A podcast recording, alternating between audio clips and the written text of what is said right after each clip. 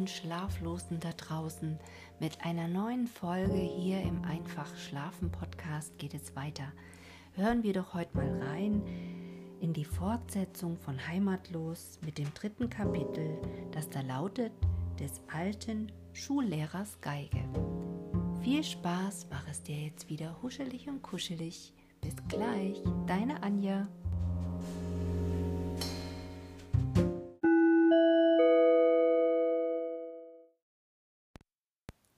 Des alten Schullehrers Geige. Vor der Tür hatten sich Stineli und Rico bald aus dem Rudel herausgemacht und zogen zusammen ihren Berg. Hast du vor lauter Staunen nicht mehr mitgesungen, Rico? fragte jetzt Stineli. Ist dir etwa auf einmal der See in den Sinn gekommen? Nein, etwas anderes, sagte Rico. Ich weiß jetzt, wie man spielt. Ihr Schäflein hinunter. Ach, wenn ich nur eine Geige hätte. Der Wunsch musste Rico schwer auf dem Herzen liegen, denn er kam mit einem tiefen Seufzer heraus. Stineli war ganz gleich, voller Teilnahme und unternehmender Gedanken. Wir wollen eine kaufen zusammen, rief es plötzlich in großer Freude über die Hilfe, die ihm in den Sinn gekommen war. Ich hab ganz viele Blutzger von der Großmutter, etwa zwölf. Wie viele hast du? Gar keinen, sagte Rico traurig. Der Vater hat mir ein paar gegeben, ehe er fortging, aber die Base hat gesagt, ich mach nur unnützes Zeug damit und hat sie mitgenommen und ganz hoch hinauf in den Kasten gelegt. Man kann sie nicht mehr erlangen. Aber Stineli ließ sich nicht so bald entmutigen. Vielleicht haben wir doch genug Geld und die Großmutter gibt mir schon noch ein wenig, sagte es tröstend. Weißt du, Rico, eine Geige kostet nicht so viel. Es ist nur altes Holz und vier Seiten darüber gespannt, das kostet nicht viel. Du musst nur morgen den Lehrer fragen, was eine Geige kostet, und nachher suchen wir eine. So blieb es ausgemacht, und Stineli dachte, es wolle daheim tun, was es nur könne, und ganz früh aufstehen und das Feuer anmachen, ehe nur die Mutter auf sei, denn wenn es so immerfort etwas tat, von früh bis spät, steckte ihm gewöhnlich die Großmutter einen Blutzger in den Sack. Am folgenden Morgen, als die Schule aus war, ging Stineli allein hinaus, und an der Ecke vom Schulhaus stand es still hinter dem Holzhaufen und wartete auf den Rico, der jetzt den Lehrer fragen sollte wegen der Geige.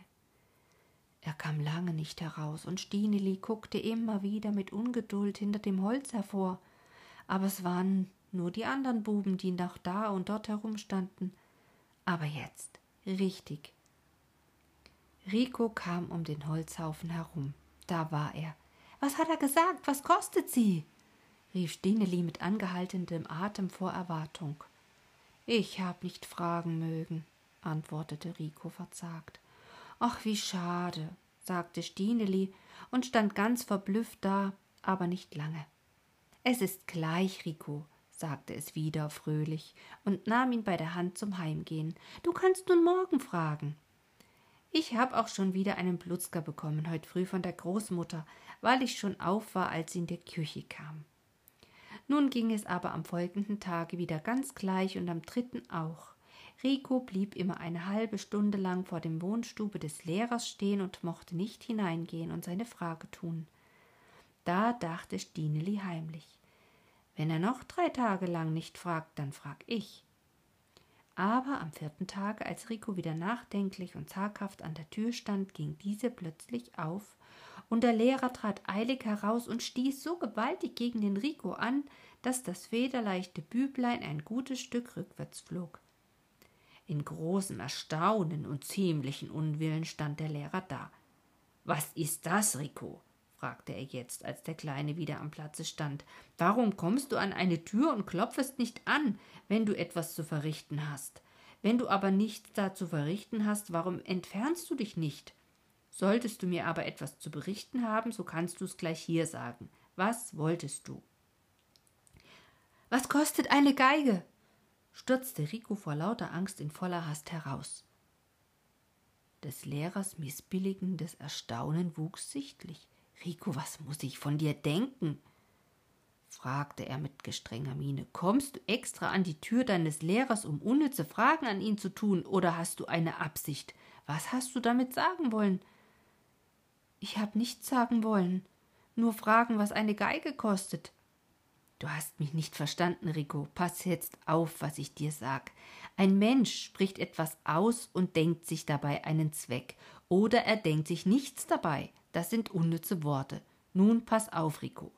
Hast du soeben diese Frage getan aus gar keinem Grunde oder aus Neugierde? Oder hat dich jemand geschickt, der gern eine Geige anschaffen wollte?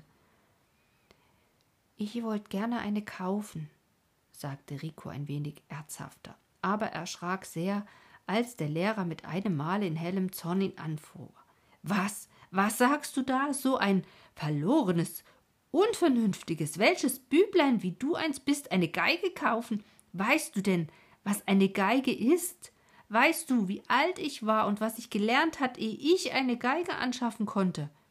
Lehrer war ich, fertiger Lehrer, 22 Jahre alt und stand in meinem Beruf und dann so ein Büblein, wie du eins bist? Und jetzt will ich dir hier sagen, was eine Geige kostet. So kannst du deinen Unverstand bemessen. Sechs harte Gulden habe ich bezahlt dafür. Kannst du dir die Summe vergegenwärtigen? Wollen wir sie gleich einmal in Blutzger auflösen? Enthält ein Gulden. Einhundert Blutzger. So enthalten sechs Gulden sechs mal einhundert. Gleich, gleich. Nun, Rico? Du bist doch sonst keiner von den Ungeschickten. Gleich?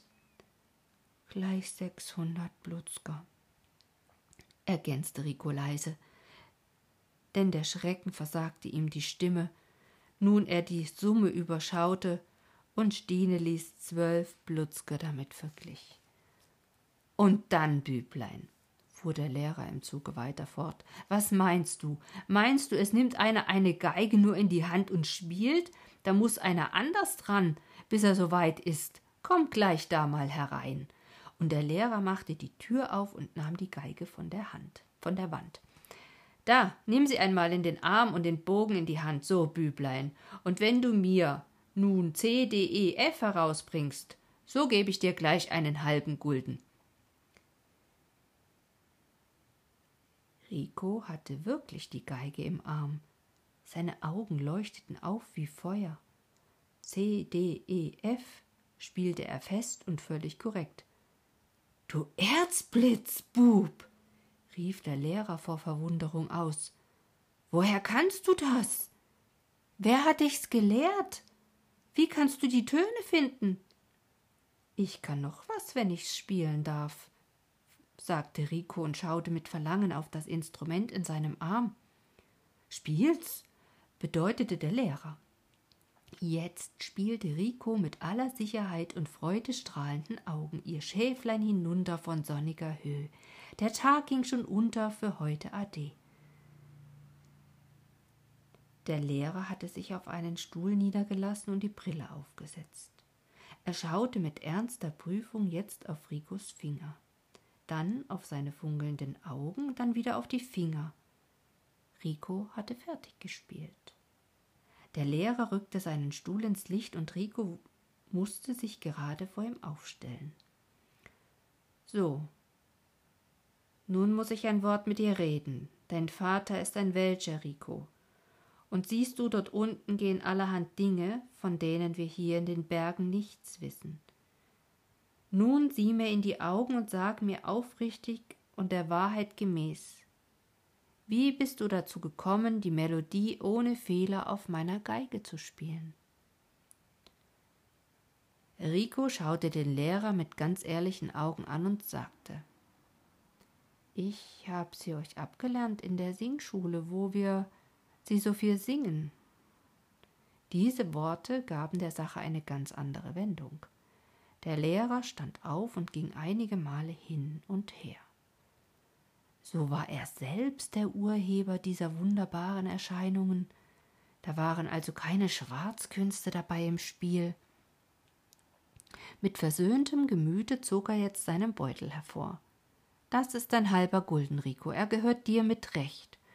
Nun fahr sofort und sei recht aufmerksam auf das Geigenspiel, solange du zur Schule gehst.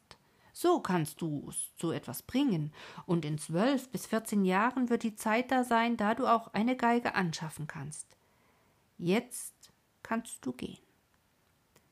Rico warf noch einen Blick auf die Geige, dann ging er mit der allertiefsten Betrübnis im Herzen. Stineli kam hinter dem Holzstoß hervorgerannt. Diesmal bist du aber lang geblieben. Hast du gefragt? Es ist alles verloren, sagte Rico, und seine Augenbrauen kamen vor Leid so nah zusammen, dass ein dicker schwarzer Strich war über die Augen hin. Eine Geige kostet sechshundert Blutzger, und in vierzehn Jahren kann ich eine kaufen, wenn schon lange alles tot ist. Wer wollte noch am Leben sein in vierzehn Jahren? Da, das kannst du haben, ich will's nicht. Damit drückte er den halben Gulden in Stinelis Hand. Sechshundert Blutsker, wiederholte Stineli voller Entsetzen. Aber woher hast du das viele Geld hier? Rico erzählte nun alles, wie es gegangen war vor dem Lehrer und endete wieder mit dem Worte des größten Leids. Jetzt ist alles verloren. Stineli wollte ihm wenigstens seinen halben Gulden aufdringen als einen ganz kleinen Trost, aber er war ganz ergrimmt über den unschuldigen halben Gulden und wollte ihn nicht ansehen. Da sagte Stineli, so will ich ihn zu meinen Blutzgern tun, und dann wollen wir das Geld alles miteinander teilen, und alles gehört uns zusammen. Ach, diesmal war auch Stineli sehr niedergeschlagen. Als es aber mit Rico um die Ecke kam, wo es ins Feld hineinging, lag der schmale Fußweg so schön trocken in der Sonne bis zur Haustür hin, und dort flimmerte das Plätzchen davor auch ganz weiß und trocken, und Stineli rief Sieh, sieh nun wird Sommer, Rico, und wir können wieder in den Wald hinauf. Dann freut's dich auch wieder. Wollen wir schon am Sonntag gehen? Ach, es freut mich gar nichts mehr aber wenn du gehen willst, so will ich schon mitkommen. An der Tür wurde es noch ganz ausgemacht, am Sonntag wollten sie hinübergehen auf die Waldhöhe, und dem Stineli kam schon wieder die Freude oben auf. Es tat auch noch die Woche durch, was es nur vermochte, und es gab viel zu tun. Der Peterli und der Sami und das Urschli hatten die Röteln, und im Stall war eine Geiß krank. Der musste man öfter heißes Wasser bringen, und Stineli musste da und dorthin laufen und überall Hand anlegen, sobald es nur aus der Schule kam, und am Samstag den ganzen Tag lang bis spät am Abend. Da musste es noch den Stalleimer fegen. Da sagte aber auch der Vater am Abend, das Stineli ist ein handliches. Viertes Kapitel Der ferne, schöne See ohne Namen.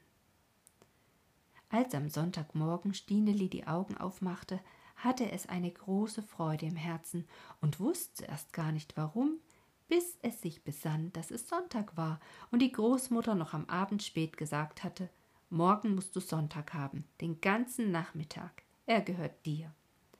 Als das Mittagessen vorbei war und Stineli alle Teller weggetragen und den Tisch abgewaschen hatte, rief der Peterli Komm zu mir, Stineli und die anderen im Bett schrien Nein, zu mir.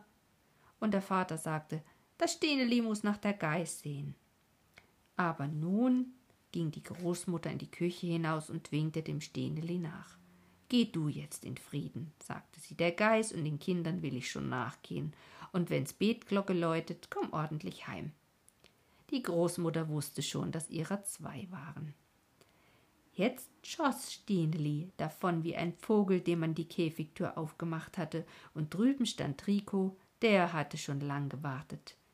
Nun zogen sie aus über die Wiese hin der Waldhöhe zu. Die Sonne schien an allen Bergen und der Himmel lag blau darüber. Auf der Schattenseite mussten sie noch ein wenig im Schnee gehen bis hinauf. Aber da kam die Sonne von vorn und flimmerte über den See, und da waren schöne trockene Plätzchen am Abhang steil über dem Wasser.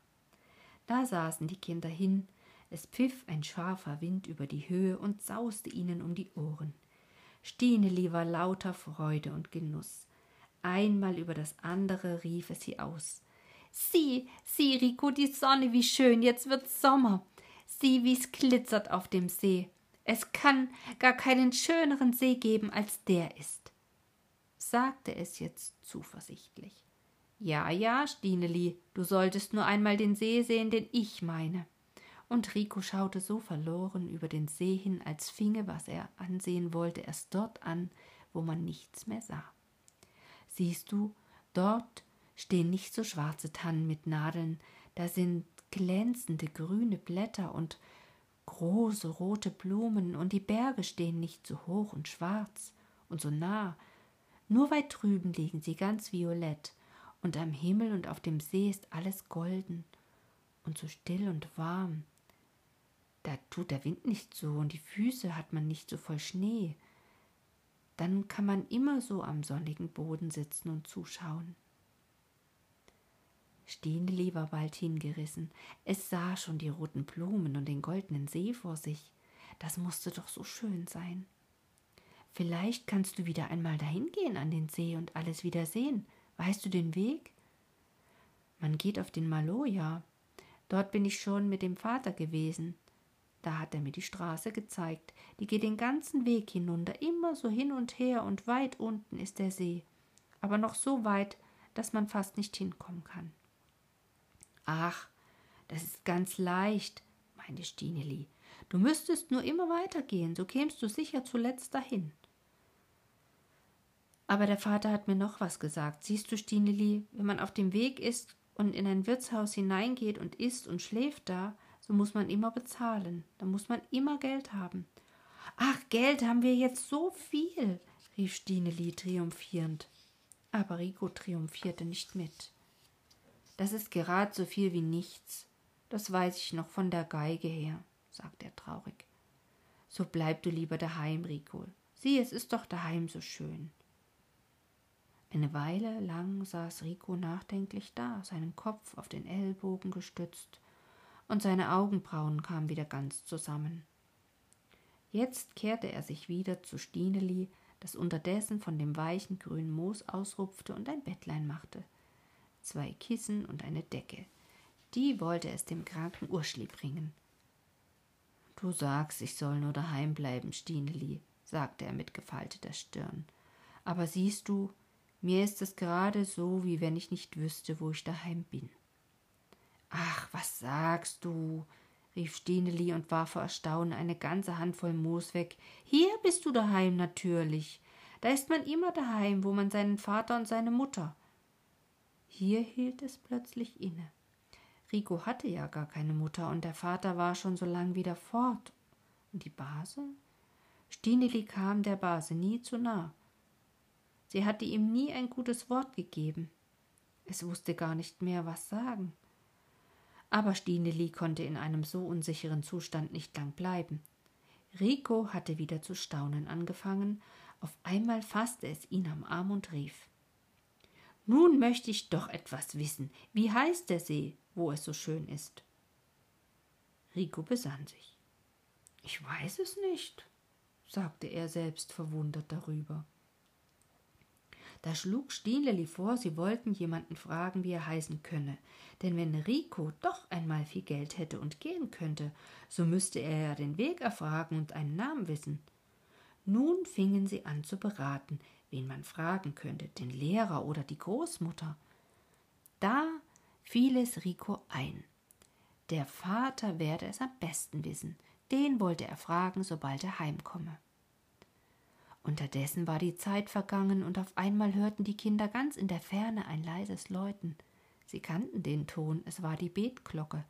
Sie sprangen gleich beide vom Boden auf und rannten miteinander Hand in Hand durch Gestrüpp und Schnee die Halde hinunter und über die Wiese hin, und es hatte noch nicht lange verläutet, so standen sie schon an der Tür, wo die Großmutter nach ihnen aussah.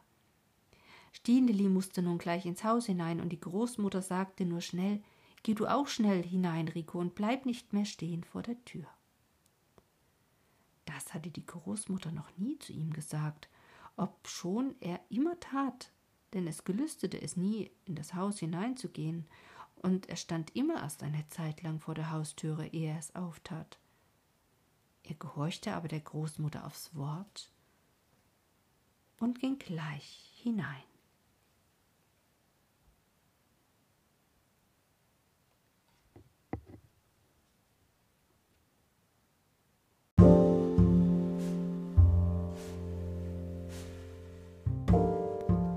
Lieben Nachtschwärmer und gute Nachtgeschichtenhörer, damit endet die heutige Folge.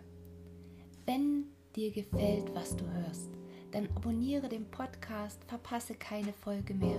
Ich freue mich, wenn du eine Bewertung bei iTunes dalässt und dir wie immer Geschichten wünscht oder Anregungen gerne per E-Mail an mich übersendest.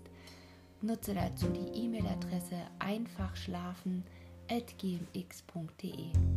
Ich freue mich drauf. Und wenn du den Podcast mit einem Kaffee unterstützen möchtest, findest du in den Shownotes einen Link, wie du das tun kannst. Für heute wünsche ich dir eine gute Nacht und freue mich, wenn du beim nächsten Mal wieder mit reinhörst. Deine Anja.